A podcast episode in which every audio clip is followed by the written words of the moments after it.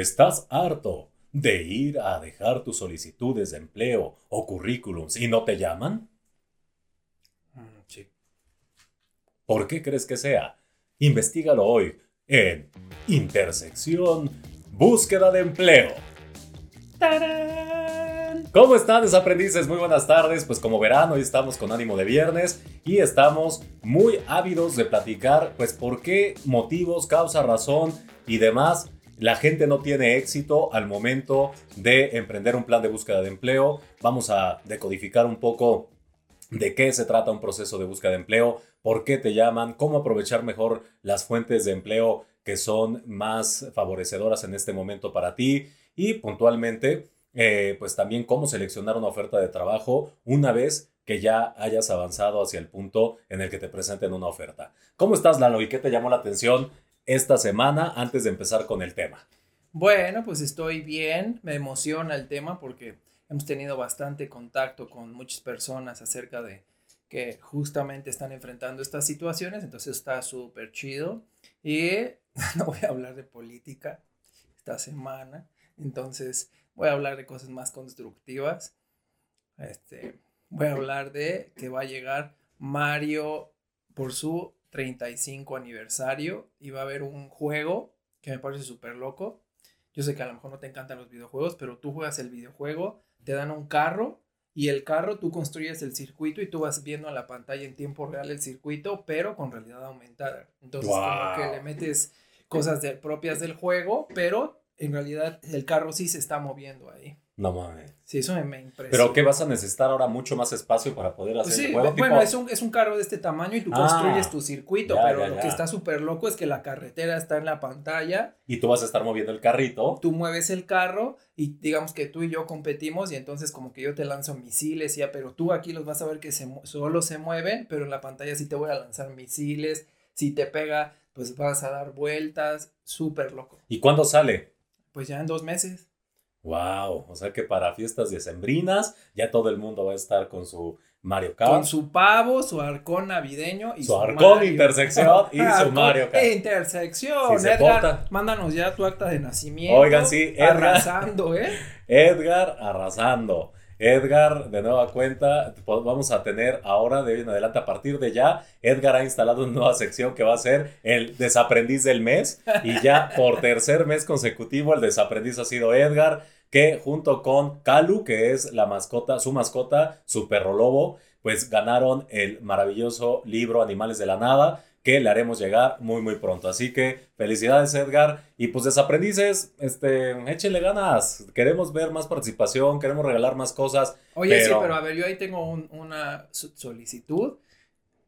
¿Qué onda con las mujeres? Oigan, sí, la verdad es que eh, tenemos muchas desaprendices que son la onda, que son este super amazonas del día a día, pero no, no, o sea, y participan y que sabemos que están allí, pero cuando hay algún tipo de actividad, nos quedan a deber un poco la participación. Desde el des, les, le desaprendix hasta hoy, como que están allí, pero no, no nos atrevemos. Entonces, ¿qué pasa, desaprendices mujeres? Están eh, tras la sombra, no quieren eh, darse a conocer. Oye, pero lo que está así súper complicado es que ni ellas votaron por ellas. Sí, por ejemplo, yo la verdad tenía, o sea, Calu que sí es un bebé hermoso y qué bueno que ganó, pero por ejemplo, Luneta me encantó y ahí mi majo, tache, ¿eh? Tache, tache, porque ¿qué onda? Queremos, queremos tener más participación de nuestras desaprendices féminas, así que la invitación queda hecha y esperamos saber y ver más de ustedes en, lo, en las siguientes dinámicas. Totalmente. Bueno, a mí lo que me llamó la atención esta semana es que la verdad es que me llamó la atención porque ya no llama la atención que pasen cosas disparatadas y yo más que hablar de política, pues voy a hablar de un actor político a nivel mundial que dio mucho de qué hablar esta semana y es la nominación de Donald Trump al Premio Nobel De la paz. de la paz. Entonces, pues híjole, ya la verdad por eso da, da risa, el chiste se cuenta solo porque pues al día de hoy que un Ba- Bad Bunny gane el del mejor compositor, el que... Si tu novio no te mama el culo. Lalo, Doña Leti. Pasiva la canción, no soy yo, mamá. Ya me he portado muy bien esta temporada. Ya habíamos hablado de eso, Doña Leti. Laver el hocico con Pero si es una canción. Ajax Amonia y Esa con ganó. Sosa ¿no? Cáustica, me vale. Pero bueno, vamos a entrar en materia. Entonces, vamos a eh, plantear un poquito cuáles son las mayores dificultades o esos issues que hoy la gente tiene cuando empezamos un proceso de búsqueda de empleo en un periodo de crisis. Entonces, ¿qué es lo primero que, que escuchamos que a la gente le da miedo? ¿O qué has escuchado tú, Lalo, que a la gente le da miedo cuando se queda trabajo, sin trabajo, no importando la situación, pero más ahora ante un escenario de crisis? Bueno, lo primero es no tener para la manutención lo primerito, ¿no? Entonces ya habíamos hablado en otros capítulos acerca de cómo hacer finanzas personales inteligentes. Incluso en esta temporada. En esta temporada también, de hecho tenemos el capítulo 3 creo que es, o 4, que es eh, salud financiera. Pueden irse allí y van a encontrar algunos tips que les pueden ayudar, perdón. El, siguiente es que, ya, ahorita es que ya echamos la palomita. ¿Qué edición y qué nada? Pero eh, el otro aspecto que a mí me ha tocado revisar en este orden de ideas es ya me van a pagar menos dinero porque hay más gente desocupada. Es decir, eh, las empresas empiezan a contratar a personal con menos experiencia o más joven, con menos dinero. Y esto en realidad cada vez es más mito que realidad. ¿Por qué tú crees, Lalo? ¿Que te van a pagar menos, mito? Ajá. ¿Por qué cada vez sería? Menos. Pues no, no creo que cada vez paguen menos. Exacto. Entonces, primer paso, ya eh, tenemos que entender que ante una búsqueda de empleo tenemos que desaprender esos mitos que probablemente eh, estaban en boga cuando nosotros éramos, eh, estábamos buscando empleo hace 10 años, hace 5 años. ¿Por qué? Porque de entrada no habían las plataformas que hoy tenemos como LinkedIn o bueno, LinkedIn o algunas otras que vamos a hablar un poco de ellas. No se dice Sara, se dice Sara. Pero tú de qué coño vas? ¿No has visto la respuesta? Que una chica de España ah, le contesta a la de Sara. Es una empresa española, por un hombre español. Así que, porque te sale del coño, le dice Sara, pues no. Y tiene toda la razón. Aplausos para esa eh, compañerita de la madre patria. Saludos a España, para quienes nos escuchan por allá. Y bueno, el punto es eh, las empresas hoy en día tienen tabuladores de sueldos y salarios. Y si es una empresa, siempre, pero sobre todo empresas que son globales o empresas que están bien institucionalizadas, generalmente van a tener ese eh, eh, estudio, digamos que más que estudio, tienen un tabulador que es niveles de salario por puesto y entonces no es de que ya hay crisis y entonces voy a bajarle el sueldo a todo el mundo, no. Para eso, y por cada industria tiene determinados niveles salariales, y eso ya les puede dar una tranquilidad de que no porque hoy salí del trabajo, mañana ya bajó mi, nivel salarial, porque gracias a estas empresas o a este tipo de sectores nos permite y a las eh, distintas organizaciones que defienden los temas patronales, laborales y de otras índoles de los distintos sectores, puedes conservar o puedes estar seguro que vas a tener un sueldo parecido. En ocasiones lo que sí vas a perder es por un lado, pues, a lo mejor antigüedad, ¿no? ¿Y qué pasa con esto? Pierdes valor, no pierdes valor en el mercado, pierdes poder de negociación. ¿Cuál sería básicamente la diferencia entre tener valor eh, de mercado y el poder de negociación? Bueno, el valor en el mercado está determinado por las competencias y todo lo que tú puedes realizar. Y aquí, ¿sabes qué? Sí valdría la pena más allá de ah, cinco tips para que te emplees, y creo que lo valioso es la experiencia que tiene Eric con estos temas y que tú nos dijeras, sí, pero más tú en el sentido de cómo a veces, y que ya lo hemos mencionado y reiterado, a veces no sabemos qué es valioso en el mercado, ¿no? O sea, como por ejemplo, a lo mejor yo podría pensar, vamos a hablar de las top tres competencias que de acuerdo con el WEF 2018 están de salida, que tienen que ver, uno, con habilidades manuales. Bueno, que entra. Si ajá, exacto, porque a lo mejor es lo que va a haber mucho, mucho trabajo. Muy Ahorita, pues, no, pero ¿qué, ¿qué, entra en esa categoría realmente? Porque llama la atención que vaya de salida cuando tú quieres, por ejemplo, un plomero y no encuentras un buen plomero. No, no, no. Manual quiere decir más bien como, por ejemplo, que tuvieras que hacer tú como las sumas en tu papel. Todo lo que la cuarta revolución, no transformación, sí, no, por eh, favor. automatización, eh, puede trabajar, eso va de salida. Entonces, si una máquina o se puede automatizar, deja de ser valioso. No quiere decir que no sea útil, pero estamos hablando ahorita del valor de la posición. Claro. Todas las posiciones se miden en función de la descripción del puesto, y es decir, habilidades técnicas, algunas con mayor experiencia y otras que... Pues, habilidades de relacionamiento. claro, que están cobrando relevancia, que justo esa es una de las que está, irónicamente, te les voy a explicar por qué. Otra que tiene también, que ya va de salida, análisis de la información. En serio, pero hoy está muy de moda el Big Data pero y toda esta parte. En sí, el análisis como síntesis. ¿Por qué? Porque ya hay herramientas y sobre todo ya hay mucha inteligencia artificial. Interpretan datos, buscan, generan estadísticas. Entonces, eso a O sea, la, intervención humana para hacer el análisis es lo que va fuera eh, porque está siendo sustituido por algoritmos. Sí, justo, el algoritmo. Que vamos a tener un próximo capítulo solo de ese tema que es apasionante, desaprendices. Síganos la pista. Y luego. Y luego, por último, o sea, son más, pero este es el top 3, todo lo que tiene que ver con habilidades numéricas. Porque, no quiere decir, en realidad yo creo que ya nos hemos hecho súper torpes, porque antes yo recuerdo perfecto que tenía esta agenda así como de acordeón, y entonces ahí anotaban los teléfonos, y los importantes te los sabías de memoria. Hoy no me sé ni mi teléfono. Ni yo.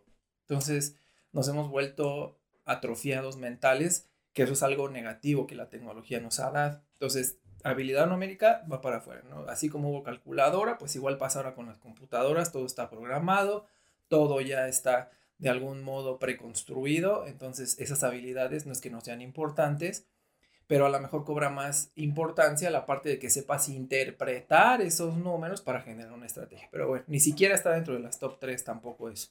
Wow. Esas de las de salida. ¿Y, las de fuertes? Sí, las top 3. Uno, tan, tan, tan, tan, la creatividad. A huevo. Y entonces, pues la creatividad la podemos entender como el que pues soy muy, los mexicanos somos muy creativos, claro. ¿no? Y eso puede ser, o no solamente creo que los mexicanos, creo que en general el ser humano es creativo. Porque si no, no te podrías levantar todos los días y saber cómo llegar a tu trabajo. No, poníamos el ejemplo de, y creo que ahora más que nunca, porque antes tenías que hacer que eh, rindiera el dinero para cinco y hoy tienes que hacer que rinda para cinco, sobrevivir una crisis mundial, desde la noche se van a abrir no morirte la pandemia, ya viene el meteorito, ahora ya se va a juntar con la influenza, entonces creativos somos a regañadientes o de manera natural o innata. Pero ¿qué cambiaría aquí? Que es la estructura para generar, gracias a esa creatividad, caminos eficientes para solucionar cosas. Lo acabas de decir con esa palabra, eficiencia. Todas las organizaciones, no importa si es la pyme, el tianguis, tienden a la eficiencia, que no es lo mismo que la eficacia. Es una gran confusión que existe siempre que eh, estoy hablando del tema, porque ya me iba a poner así no como y cuando estoy con los muchachos de la materia. cuando estoy con mis alumnos. Cuando estoy con mis alumnos. y nunca lo he dicho, ¿eh? A lo mejor fuera de cámara sí es no feo con eso, pero generalmente no. nada más estoy aquí molestando. Entonces, no saben qué es eficiencia y qué es eficacia. Mis alumnos sí, pregúntales, háganle exámenes. Ah, pueden hacer examen sorpresa y pasan con 10. A ¿eh? ver, a ver, todos los que fueron o, son alumnos de Eric, ¿qué es eficiencia y qué es eficacia? Es más, no lo va a decir Lalo para que todos lo pongan en sus comentarios y vas a ver cómo voy a poner varios 10. Voy a poner este, pura abejita trabajadora. Sale. La próxima semana me llevo eso. Pobre donde haya cochinos o. Por favor, exalumnos, alguien conteste. bueno. Entonces estos modelos lo que hacen es que se busca obtener, no voy a dar la respuesta, entonces ya no voy a ahondar tanto, pero sí se busca generar mayores ganancias en puntos porcentuales normalmente.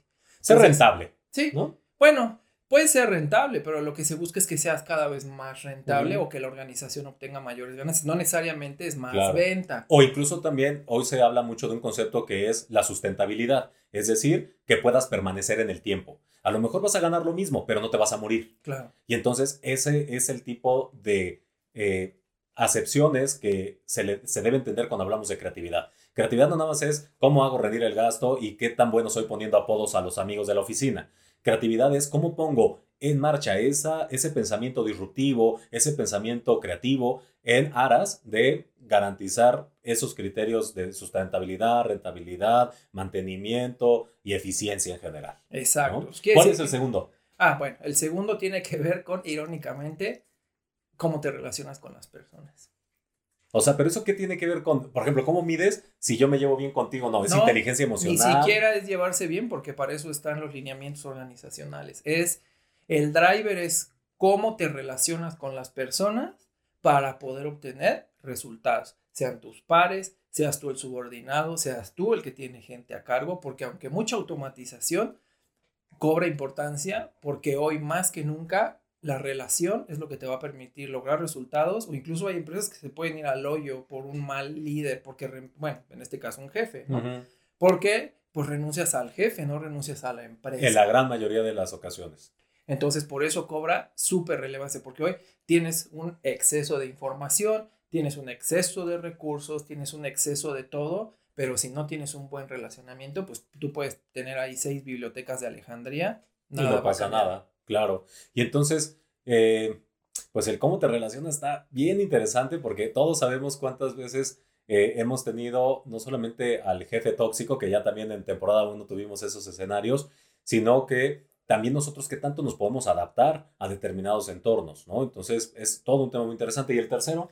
Eh, bueno, antes de ir al tercero, una cosa. Estamos en una era en la que el autoaprendizaje cobra alto valor. Entonces creo que uno de los cambios, así como esto de que los machos no lloran y cosas así, algo bien importante es dejemos ya de pensar que nuestro desarrollo está en manos de alguien más. O de la empresa, ¿no? Sí. Entonces, si ustedes quieren algo, de verdad que si le pones en LinkedIn o en YouTube cualquier cosa, hay tutoriales para bien y para mal, para aventar para el cielo. Y creo que lo, eh, a ver, la pandemia, y lo vimos en, otro capítulo de las cosas buenas y malas en nuestra nueva realidad, pues básicamente tiene que ver con que muchos aprendimos a la mala o a la rápida el hecho de pues autoaprender, ¿no? El, tener, el estar enfrente de una computadora. No, y no había recursos. no había recursos. Miren, algo lamentable sería que en la época de Eric, pues tenía que ir a la papelería por su, este, ¿cómo se llama esta? Pues la Monografía, a mí sí me tocó. Ay, qué bonitas las monografías. O luego la encarta, que era, puta, no, ya, o sea, tiene ahí una enciclopedia o las que vendían. La encarta, de verdad cierto, ya no me acordaba. Y sí tuve mi encarta. Sí, Pero yo prefería siempre la biblioteca, eh, digo, la, la, la enciclopedia de mi biblioteca particular. Entonces lo importante es que hoy estamos saturados de recursos, entonces creo que por eso cobra sentido. Pero el autoaprendizaje viene a colación porque es el tercero, porque es parte de No, porque es parte del, del, del, relacionamiento. Porque a veces suele suceder que los líderes, los jefes... Que no te enseñan. No, uno, no te enseñan, te exigen, que es como pues, un mal combo, pero antes ni siquiera había los recursos para que tú mismo dijeras como, bueno, pues no me hace sentido lo que me está diciendo, pero ¿será real? ¿No será real? Entonces hoy incluso podrías en tiempo real preguntar en todos los continentes si pasa lo mismo y cómo lo resuelven, ¿no? Antes no había redes sociales, era pues con lo que puedas y ráscate con tus ojos. ¿Y el tercero? La innovación. Ok. Entonces encontrar nuevas maneras para poder hacer cosas. Y volvemos al punto uno. ¿Qué voy a hacer? Pues hacer las cosas de una manera más eficiente. ¿Qué es eficiente? No sé, solo los alumnos de Eric lo saben. Que nos, lo van a decir. Nos, lo van a decir en la, en la participación. Muy bien. Pues entonces hasta aquí ya vimos que pues hay de estas tres cosas, tanto en lo que va en desuso y si yo insisto en seguir yéndome por ese camino sinuoso en el que eh, es una actividad que a lo mejor no necesariamente va a redituarme en el mediano o largo plazo, pues quizás es un buen momento para que, aprovechando esta coyuntura de cambio en la que estás buscando trabajo, identifiques cuál es ese siguiente paso de carrera en tu marca personal que pueda acomodarte este, en este nuevo contexto. Y no está mal. Es, a ver, si tengo experiencia en recursos humanos, en comunicación, en, no lo sé, relaciones públicas, pues a lo mejor todo eso hoy en ese combo me hace volverme en un especialista o en un ejecutivo wellness. Ahora está muy de moda el hecho de cuidar la salud laboral de las personas, etcétera. Creo que también ahí es valioso porque, no porque tengan trabajo, ojo con eso, crean que porque ay, ahorita ya la libré en la pandemia y bla, los puestos van a cambiar. Totalmente. Y también tienden a la eficiencia. Entonces, hoy te exigen hacer uno y dos, pero eventualmente te van a exigir saber uno, dos y tres, porque eso es lo que está requiriendo el mercado. Entonces, también si se duermen en sus laureles, va a pasar que se van a volver obsoletos. Entonces también estamos obligados, esa es la palabra, porque lamentablemente el mundo no solo corporativo, sino el mundo en general, pues es una carnicería. Y va a ganar el que tenga los mayores conocimientos. Y hablando de conocimientos, pues algo que hoy nos mueve es el entender cómo se mueven las plataformas para la búsqueda de empleo, que a veces nos cuesta mucho trabajo. He escuchado muchos eh, asesorados y gente que, me contacta con esta duda y es, oye Eric, es que me he postulado como 100 veces en todas las plataformas, en OCC, en LinkedIn, en Boomerang y nadie me llama.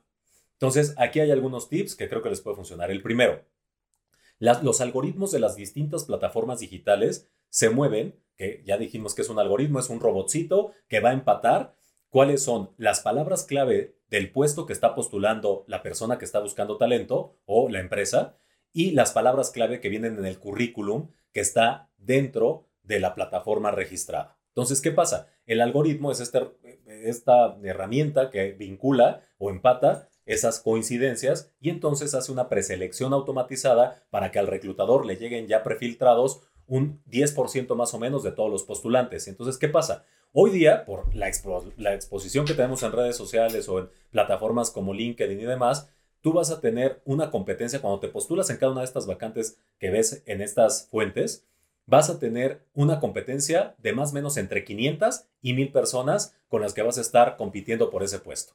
Y entonces el algoritmo, y de aquí determina mucho el qué también está hecho tu currículum. Entonces, recomendación número uno, el currículum para que el algoritmo lo pueda leer necesita venir de fuente en un Word. No descargues las, las plantillas que te regalan las diversas plataformas en Internet. No lo hagas en alguna otro, en, en, estas, eh, no solo plata, eh, sistemas o plantillas, no solo las gratuitas, sino hay algunos eh, programas como Canvas y algunos otros que sí te lo dejan muy bonito, pero no lo va a poder leer los distintos algoritmos. Segundo, siempre pon abajo de tu nombre, es importante que pongas el campo de especialidad que tienes. Si te dedicas a finanzas, si te dedicas a ventas, si te dedicas a, eh, a algo muy especializado, es Piensen en un doctor. Cuando tú vas a un doctor, no vas con un médico general, vas con un cardiólogo, vas con un, con un proctólogo, vas con un pediatra. O sea, al final necesitamos ver tu campo de especialidad. Y después, incorpora algo bien interesante antes de poner tu perfil profesional o ese resumen de quién eres. Pon palabras clave. Por ejemplo, si tú estás en una industria en la que, dime una industria, la que te Logística. En logística. ¿Qué palabras clave nos podrían decir de logística un currículum? O sea, ¿qué podríamos poner? Montacarga, hombre parado, almacén, distribución, planeación, ¿no? planeación de la demanda, este, centros de distribución. O sea, ¿cuáles son esas palabras clave que muchas veces tienen que ver con función y cuáles están prohibidas que pongan liderazgo, trabajo bajo presión? A ver, a ver, pausa, pausa. El que sí está prohibido, por favor contribuir con mi experiencia a los logros de la empresa. Ajá, pues por eso te estamos pagando. Y eso viene despuesito de estas palabras clave que es justamente en quién eres. Tienes que decir siempre en un currículum quién soy, cuántos años me amparan, en, en qué sectores he trabajado o qué tipo de empresas, cuáles son las funciones que domino, que ahí entran un poquito a ver en qué destaco y que justamente eh, con eso puedes cerrar con tus fortalezas, pero no desde este de contribuir, eh, trabajo bajo presión tal. Dime cuál es tu superpoder. Claro. ¿Cuáles son esas cosas que te hacen único? Y entonces puedes decir, bueno, me hace, por ejemplo, eh, si soy un community manager, me hace, y, y estudié pedagogía, mi superpoder es que sé transmitir con base pedagógica comentarios o descripción de productos y servicios a través de redes sociales. Entonces, eso te pone y te diferencia de otro community manager que solamente sabe sacar fotos bonitas y comentar jajajaja y, este, y hacer trivias en las redes sociales. O subir bailes. O subir bailecitos y demás. Entonces, ¿en qué te diferencias? Entonces, con esa estructura ya nada más, ya lo demás del currículum, ya hay mucha información allá afuera que les puede servir, pero al menos estos dos tips, que vengan fuente de, de Word. Ojo, no es que mandes el currículum en Word, porque si lo mandas en Word, no, tampoco. Lo tienes que mandar en PDF, pero la base o el, digamos que el origen del documento debe ser Word transformado a PDF. Y que tenga claramente esas palabras clave va a hacer que el algoritmo más rápido de las distintas plataformas te identifique como un candidato viable y seas de los, si van a postularse mil, vas a ser de los 100 que el reclutador va, va a tener eh, como prefiltrados. Luego vas a tener 7 segundos para impactar al reclutador para que veas esas palabras clave y seas de los 25 eh, en promedio, que son a los que se les llama para hacer la primera entrevista de verificación. Y entonces aquí también es donde mucha gente es contactada la primera vez y nadie les llama después. ¿Por qué crees, Lalo? Nadie les llama después. ya contestaron. Ya pasaste. Puede ser. Fíjate que hoy ya es bien raro ese argumento, porque ya hoy si no contestas es porque de verdad estás en otro planeta. Bueno, porque entonces dieron el teléfono de la Pero tiempo, tienes un tema bien interesante sí que puede pasar porque, y ojo, desaprendiz, si ya sientes pasos en la azotea y no te has comprado computadora y no tienes solamente la computadora, créeme, pasa mucho, y no tienes un celular más que el que te da la empresa, aprovecha que ya viene el buen fin. Y va a durar un mes. Y va a durar este, un año el buen fin. Entonces. bueno, sigo pagando el de hace dos años, la lavadora de. ¿Cuántos eran? 56 meses. Bueno, yo sigo pagando mi colchón y ni siquiera lo he estrenado. Pero bueno, el punto aquí es no. Eh, no olviden, número uno, también pasa que a veces me doy de alta y no cambio, pongo el teléfono eh, institucional o de la empresa o el correo o el que, eh, o datos no actualizados. Entonces, actualizar sus datos permanentemente es una obligación, pero también tener sus propias herramientas porque de repente te llaman y ya no tienes teléfono. En el Inter en el que tienes un nuevo teléfono y demás, es todo un show. Pero hay otras causas todavía más importantes por las cuales una vez que ya el reclutador pasaste el algoritmo, pasaste todo y ya te llamaron y tuviste una primera llamada y ya no te llamaron. ¿Por qué crees que sea? Aparte de eso. Porque no tuviste impacto en los objetivos que busca la vacante. Excelente. Entonces, hay básicamente cuatro mensajes clave o cuatro momentos de verdad cuando te va a llamar el reclutador. Te puede preguntar muchas cosas. Oye, háblame de tu experiencia, tal, tal, tal, cuéntame de ti y tal. Pero el primero tiene que ver con, oye, te van a preguntar por qué saliste de tu empleo anterior. Y entonces, si tú empiezas a aventar toda una historia, dicen que hay un dicho que nunca me he podido aprender, pero que eh, más o menos dice que explicación no pedida, culpa aceptada. Una cosa así. Pero es, si tú sobreexplicas el por qué Explicación dada no solicitada, culpa aceptada. ¡Ah, bravo! Uh. Ya aprendimos algo hoy. Entonces ya, nos vemos el próximo viernes. bueno, el punto aquí es eh, eso, cuando tú estás hablando de eh, de por qué salí de mi empleo anterior. Prohibido hablar de mal de jefes anteriores y de empresas anteriores, así haya sido la peor experiencia que he tenido en mi vida. Entonces, siempre hablen del antecedente por el cual se dio el motivo de la salida, que hoy pues la tenemos fácil de alguna manera pues por la crisis mundial o la crisis derivada del de, recorte que muchas empresas hicieron por el COVID y pues eso de alguna manera me das un breve antecedente, me dices por qué desapareció tu puesto y ya está. Luego, un segundo, una segunda eh, mensaje clave es obviamente tu expectativa económica. Porque muchas personas que de repente me dicen, Enrique, es que ya no me llamaron y les pregunto, oye, ¿cuánto estás, en cuánto te está rankeando? ¿Cuánto mencionaste en tu, en tu puesto? Se están subiendo el, el sueldo porque pueden pensar que ellos ya estaban próximos a tener un aumento y entonces de repente pues se quedan fuera. Entonces, importantísimo, investiguen cuál es el salario que realmente paga el mercado allá afuera sin antigüedad. ¿Por qué? Porque a lo mejor yo estaba ganando 50 mil pesos, pero llevaba 30 años en la empresa. Es natural que ir creciendo, pero mi puesto probablemente es aproximadamente de 20 mil, 30 mil pesos. Entonces, entender cuál es tu realidad en cuanto al salario te va a ayudar mucho para que en esa pregunta no quedes fuera del rango que pagan en la posición y en el mercado o en tu país. Y muy importante también en este rubro, el que eh, mencione siempre muy sencillo, mi último salario percibido fue de tanto, más mis prestaciones corporativas o las prestaciones, no, no, no entres en detalle a las prestaciones, simplemente más prestaciones, más bono o variable en el caso que lo hayas tenido. Y me gustaría conservar esto como base en una negociación. Entonces, ¿qué estás transmitiendo?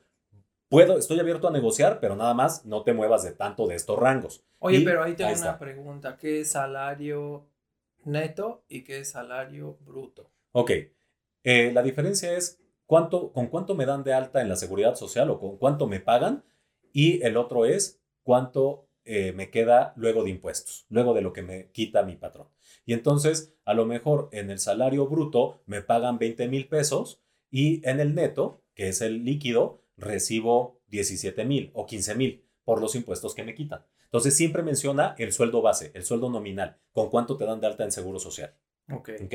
Entonces, ya eh, con esas dos preguntas ya vas de gane porque más o menos también te sirve a ti como un filtro. ¿Por qué? Porque a veces es un filtro para la empresa saber si estás o no en rango de económico, saber si no fuiste no saliste por performance en tu empleo anterior, pero también para ti es un filtro el hecho de decir, oye, puede estar padrísima esta empresa, pero me pagan tres pesos y yo tengo hipoteca, hijos, es amante y demás y no puedo pagar. Bueno, pues hay que también tener esa inteligencia de que tú, se vale que tú preguntes. Y algo que pasa mucho es, termino una llamada con un reclutador y nunca pregunto qué sigue, cuál es tu proceso, este, cuáles son los siguientes pasos. ¿Con quién hablé? O con quién hablé. A veces le preguntas, oye, ¿quién te, ¿con quién hablaste? No, me acuerdo. Porque te pones nervioso por lo que sea. Entonces, este es un primer momento de verdad en el que hay que estar muy despierto y también se vale que tú hagas preguntas acerca del puesto para saber si es algo que te podría gustar. Y luego está esto que decía Lalo, de, oye, pues no te vendiste. Ya durante la entrevista, procura hablar de lo que lograste, procura hablar de lo que, de, de, tus KPIs, procura, eh, a veces en el 90% de los, por ciento de los casos de cuando yo hago simulación de entrevista con mis asesorados,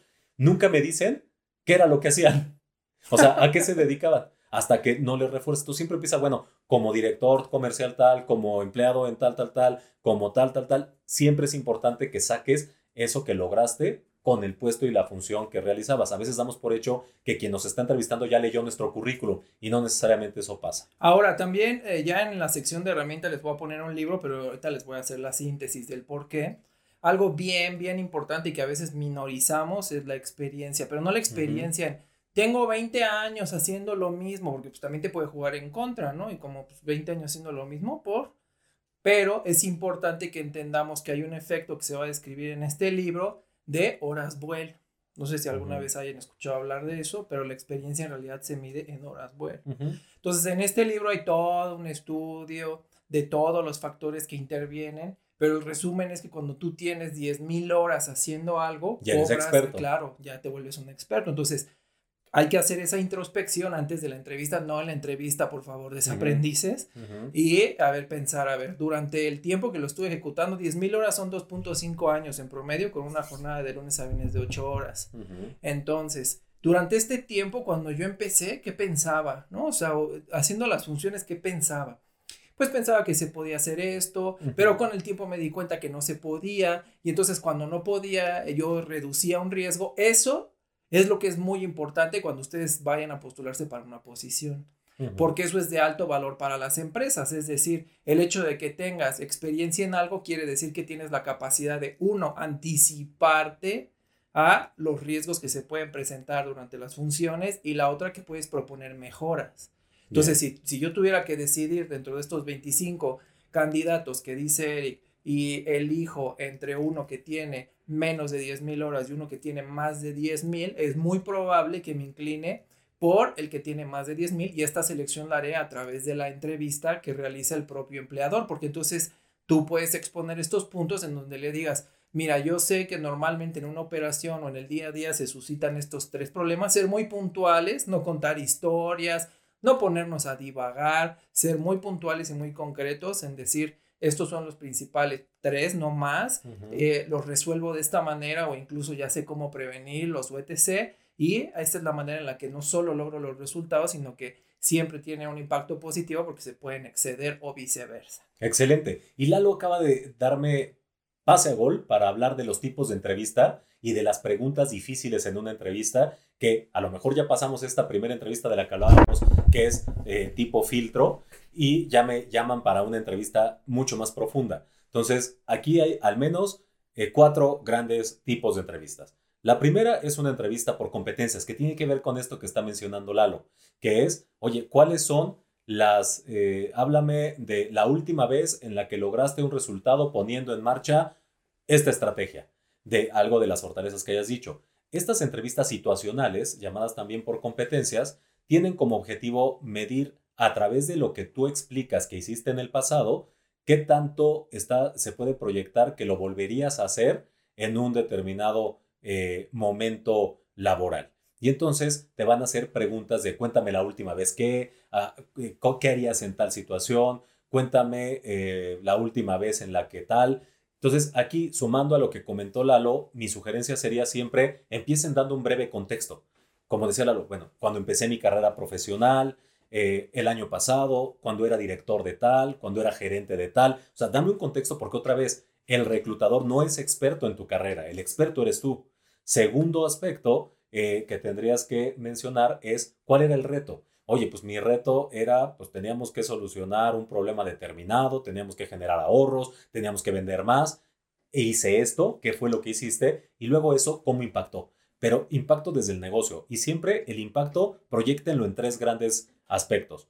O ayudaste a vender más, o metiste dinero o clientes o lo que sea, es decir, incrementaste dinero en la empresa, o generaste ahorros, que son pues, las métricas mágicas del negocio, o ventas o ahorro, o bien elevaste niveles de servicio, es decir, mejoré la experiencia del cliente, que está muy de moda todo lo que tiene que ver con customer experience y demás, o elevé los niveles de servicio, generé eh, mejores tiempos, eh, elevé la calificación, el NPS, que es el indicador de servicio Entonces, en este aspecto es muy importante que siempre pregunta concreta, respuesta concreta. Me están preguntando una historia que quieren que les cuente algo que yo recuerde, contexto, reto que hice y el impacto a nivel económico o cuantitativo y ya está. Con eso, créanme, van a estar tranquilos que van a hacer un buen performance en su entrevista. Segundo tipo de entrevista, las entrevistas tipo panel.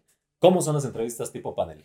Pues yo me imagino así como que está toda una corte celestial. Así mismo. Y entonces te van a estar preguntando a partir de lo que tú menciones para bien o para mal. Piensen que es un poco el ejercicio de un examen profesional en el que hoy está muy de moda, sobre todo en las empresas tipo startup, les encanta tener muchas entrevistas o llevarte a un límite. Y entonces, ¿qué pasa? Que te sientan en un, banquito de los acusados y hay tres o cuatro personas examinándote y te preguntan, ¿y qué harías acá? ¿Y qué harías a tal? Y tal. Y muchos de ellos tienen como objetivo también sacarte de tu zona de confort o llevarte a una zona de estrés o de stretch para efectos de ver cómo reaccionas ante determinado tipo de presión.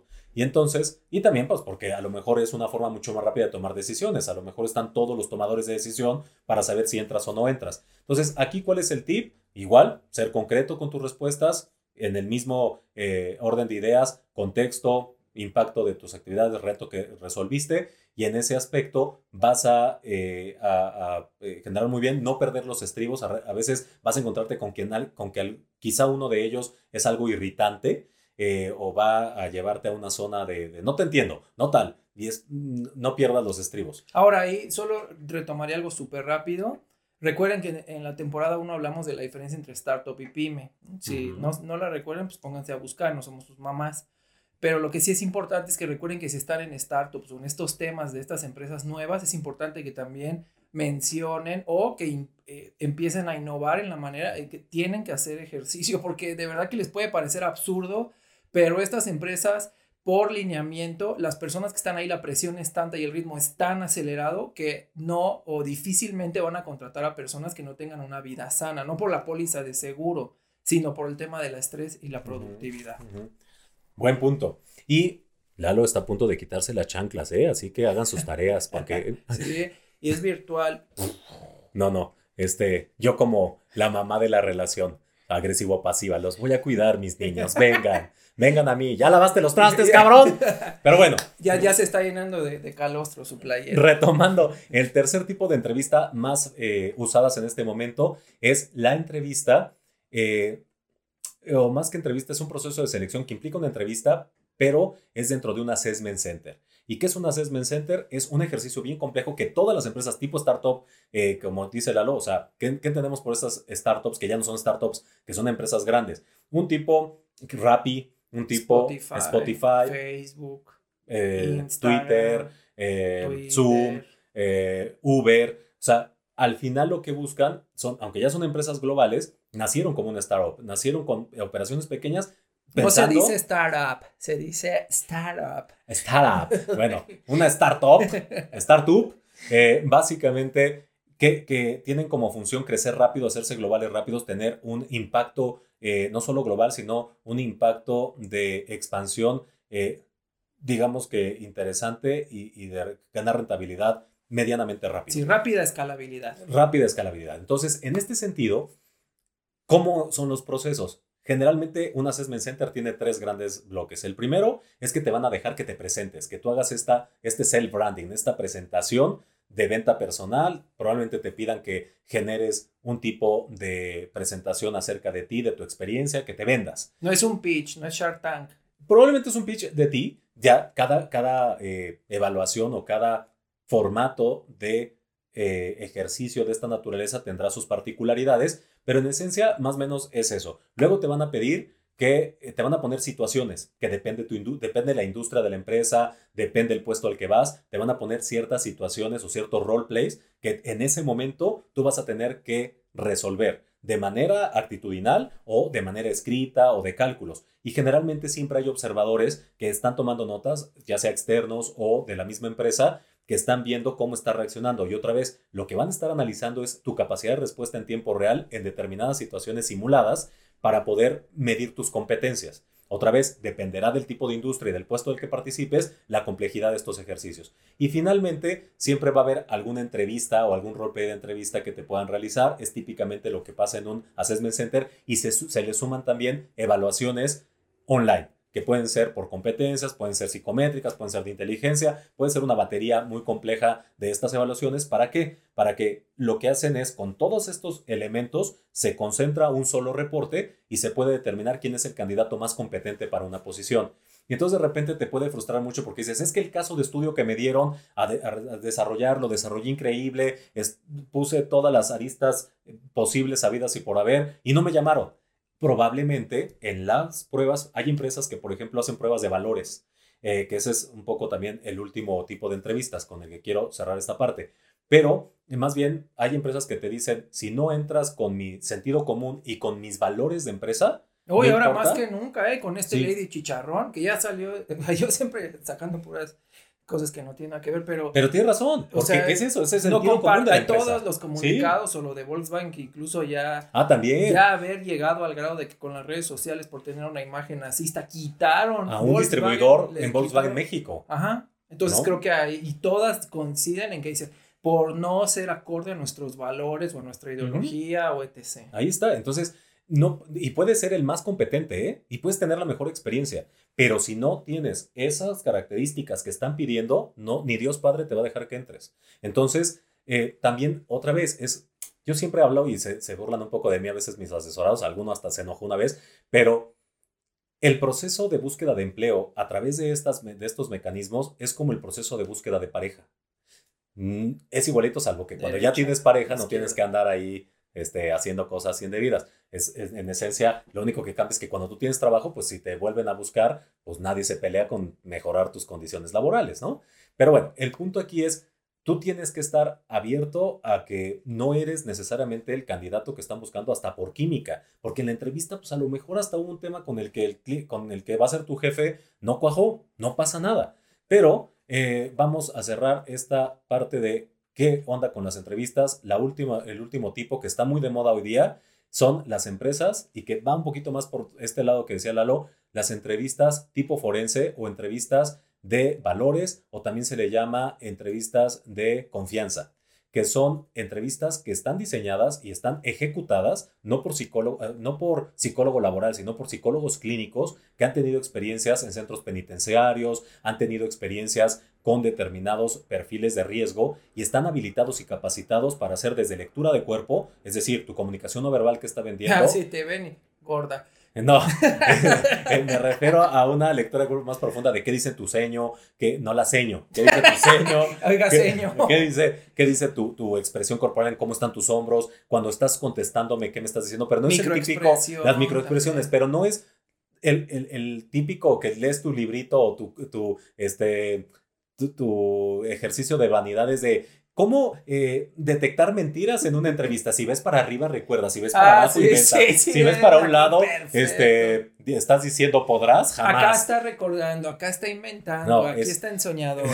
es mucho más que eso. Son de verdad profesionales muy entrenados para esos temas que son capaces de saber si estás mintiendo o no estás mintiendo y que también esas entrevistas o ese tipo, ese tipo de, procesos generalmente es cuando vas a manejar valores, cuando vas a estar en un puesto de alta responsabilidad o incluso puestos eh, operativos, como por ejemplo si vas a manejar una aplicación, eh, perdón, un auto en estos servicios de aplicación vía, eh, bueno, de transporte por aplicación, pues debes garantizar temas básicos como no, no robar, no violentar psicológica o sexualmente a alguien, eh, no ser agresivo. Entonces, este tipo de herramientas o este tipo de entrevistas en las que quieren saber si has tenido algún contacto nocivo o alguna conducta no adecuada para los valores de la empresa, están muy de moda. Y hay algunos este, casos, saludos a quien sabe que, a quien me refiero, que te pueden llegar hasta hacer llorar en las entrevistas, pues porque se puedan meter o te puedan llevar a un nivel en el que termines escuchando, eh, pues, tragedias personales. Pero créanme, yo he tenido el gusto, tuve el gusto de trabajar con muchos especialistas en este tema. Parece que tuve el gusto de llorar. Ah". No, nunca he llorado en un trabajo, solo una vez por una mendiga que no me creyó un tema, que luego lo platicaré. Vamos a revelar tu nombre, prepárate. Prepárate. Pero bueno, resulta que... Eh, encontrabas gracias a estas entrevistas gente que te decía violé a mi hermanita a los tales años. Eh, una vez encontramos a alguien que había eh, traficado con un camión lleno de cocaína. Este, así, pero por eso les digo, son expertos. Tú no te imaginarías escucharte diciendo esas cosas, pero saben cómo llevar ese tipo de entrevistas. Entonces, hasta aquí que tenemos, queridos desaprendices. Ya vieron cómo funcionan las plataformas digitales. Ya vimos cómo pueden sacarse mayor valor eh, a través de su perfil con palabras clave que les ayuda a venderse mejor. Ya vimos los cuatro tipos de entrevistas más relevantes en este momento. ¿Y qué nos faltaría? Las herramientas. Las herramientas. ¿Qué tipo de herramientas tenemos aquí? Bueno, yo les voy a, ahora sí a dar este libro que se llama Outliers o Fuera de Serie. Entonces habla de varios ejemplos históricos, reales, el análisis de las horas. Y también pues es muy sensato en función hasta dónde también puedes llegar porque viene la historia de Terman. Terman, para quien no sepa, mm. cuando estamos hablando de psicometría, pues es un psicólogo que generó la prueba que se utiliza, que se llama Terman. Y es la más utilizada todavía. Entonces pensó que si reunía un grupo de personas con un IQ elevadísimo, pues tendría ahí casi casi a todos los premios Nobel junto con Trump. Y resulta ser que viene todo el análisis y no fue así. Entonces tenía solo IQ privilegiado todo un grupo y algunos terminaron trabajando casi casi en el Burger King. Y ahí te explican que en realidad lo que decía Eric, que nada está asegurado y que intervienen otros factores y que incluso el hecho de que tengas un IQ demasiado elevado también a veces te juega en contra y ponían un poco el ejemplo de la analogía de un jugador de básquetbol. Entonces decían, un jugador de básquetbol, los muy chaparritos son muy ágiles. Los que tienen entre 1,80 y 2 metros tienen una altura ideal porque la altura, el peso y su eh, constitución corporal los hace perfectos. Pero ya de 2.10 en adelante se vuelven lentos, se vuelven torpes, tienen problemas quizás de la columna. Entonces uno pensaría que si vas a jugar, perdón, básquetbol, pues si midieras 3 metros serías el mejor. Y no, lo mismo pasa con el IQ. Entonces siéntanse con confianza de que lo que ustedes estén aportando, pues eso será de alto valor para la organización. Y en el momento de vida en el que estén, que de ahí va mi, mi contribución o mis herramientas. Yo les voy a compartir dos herramientas que, que, he podido pues, plasmar de acuerdo a la experiencia que he tenido con varios asesorados en búsqueda de empleo. La primera es cómo puedes promulgar tu valor, tu oferta de valor en el mercado. Es un esquemita de cuatro pasos en el que vas a poder poner tus experiencias, vas a poner qué te hace único y cuáles son tus pilares como marca personal y eso en automático te va a ayudar a visibilizar cómo te llamas o qué tipo de puesto es el típico que podrías ocupar en este nuevo entorno en el que el, agregar valor se convierte en algo muy importante. Entonces, ese esquemita se los voy a compartir y también les voy a compartir, eh, digamos que ya una vez que pasen su proceso de entrevista, lo natural es que les hagan una oferta de trabajo. Les voy a compartir también un breve esquema del cómo y qué tienen que considerar cuando estén seleccionando oferta de trabajo, que no solo es dinero y no solo son prestaciones. También tendremos que ponderar dos aspectos más. Uno tiene que ver con salario emocional, es decir, eh, me queda cerca o lejos de mi casa, tengo gente o no tengo gente a cargo, eh, me está haciendo sentir feliz el reto que estoy haciendo o me siento que estoy cayendo en la misma basura que tenía antes. Entonces, el salario emocional cada vez, y por lo que decía Lalo, el tema de salud mental, física, emocional, cada vez es más importante para las empresas. Y ahora ya es hasta de ley. Y ahora es hasta de ley con la NOM 35 aquí en México. Y bueno, el otro, eh, digamos que arista que tenemos que evaluar es mi plan de carrera. ¿Por qué? Porque a lo mejor yo me voy a ir a otra empresa con otro giro, con otro puesto, me van a voy a trabajar la mitad y me van a pagar la mitad, pero voy a contribuir con mi balance vida personal trabajo. Voy a hacer algo que me apasiona más. O al revés, voy a entrar con un puesto determinado y hay claramente un camino de desarrollo para mí en esa empresa donde puedo llegar a, hacer grandes cosas y llamarme director el día de mañana o lo que sea. Entonces les voy a compartir esto que en realidad es estos tres aspectos siempre, siempre, siempre son los mismos desde nuestro primer trabajo hasta que nos jubilamos, solamente que en este formatito ustedes van a encontrar cómo ponderar, de acuerdo a su momento de vida, su edad, sus compromisos, cuál va a ser pues la ponderación que le van a dar a cada uno de estos tres aspectos para que puedan llegar más rápido a su siguiente puesto de trabajo o esa elección de posición laboral siguiente. Bueno, pues ya está, pues entonces hemos dado, ay, estas palomitas. Ya van varias, varias semanas que Lalo está como que ronquito, ¿no les parece raro? Estoy, estoy somatizando cosas que quiero decir y no puedo. A ver, dilo. no, no, porque no puedo. Bueno, pero ya, ya nos dio Eric todos los tips, ya nos dieron las herramientas, entonces Les deseamos éxito. Yo no soy de desear suerte porque eso implica probabilidad. Entonces, éxito. Y señores, también recuerden que tienen nuestras redes sociales y tienen nuestro correo electrónico, tienen nuestro portal donde ahí nos pueden mandar un correo. página, si tiene alguien alguna duda, alguien tiene, este, de acuerdo a las herramientas que hoy estamos dando, pues con mucho gusto los podemos canalizar a una respuesta que les pueda ser de utilidad. Recuerden, nuestras redes sociales son arroba podcast intersección. Instagram, Facebook, YouTube en Spotify estamos como Podcast Intersección. Y, nuestra página, es www.podcastintersección.com. Y recuerden que todo esto que estamos diciendo que va a estar, aparte que las publicamos en nuestras redes sociales, particularmente Instagram y Facebook, lo van a encontrar también en eh, la sección eh, comunidad. donde van a encontrar todas estas herramientas mencionadas el día de hoy, los libros y demás que estamos mencionando. Acuérdate que tienes que mandar el libro, ¿eh? Sí. Así que, queridos desaprendices, pues no hay plazo que no se cumpla. Esperemos que les haya sido de utilidad. La próxima semana tenemos un temazo y una invitada que por fin ya pudimos traer a una fémina desaprendiz férrea, porque ella sí nos escucha. Y eh, vamos a hablar de un tema bien, bien interesante. Así que no se lo pierdan. Nos vemos en ocho días. Éxito. Adiós.